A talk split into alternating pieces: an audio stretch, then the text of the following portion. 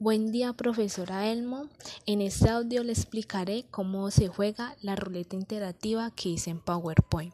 Lo primero que hay que hacer es formar equipos de tres personas. Un integrante de ese equipo tiene que girar la ruleta.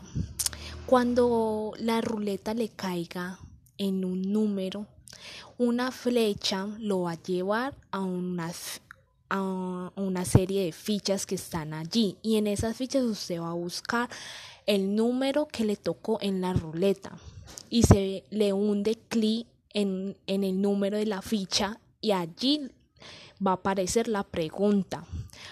Ese integrante solo tiene 20 segundos para responder esa pregunta.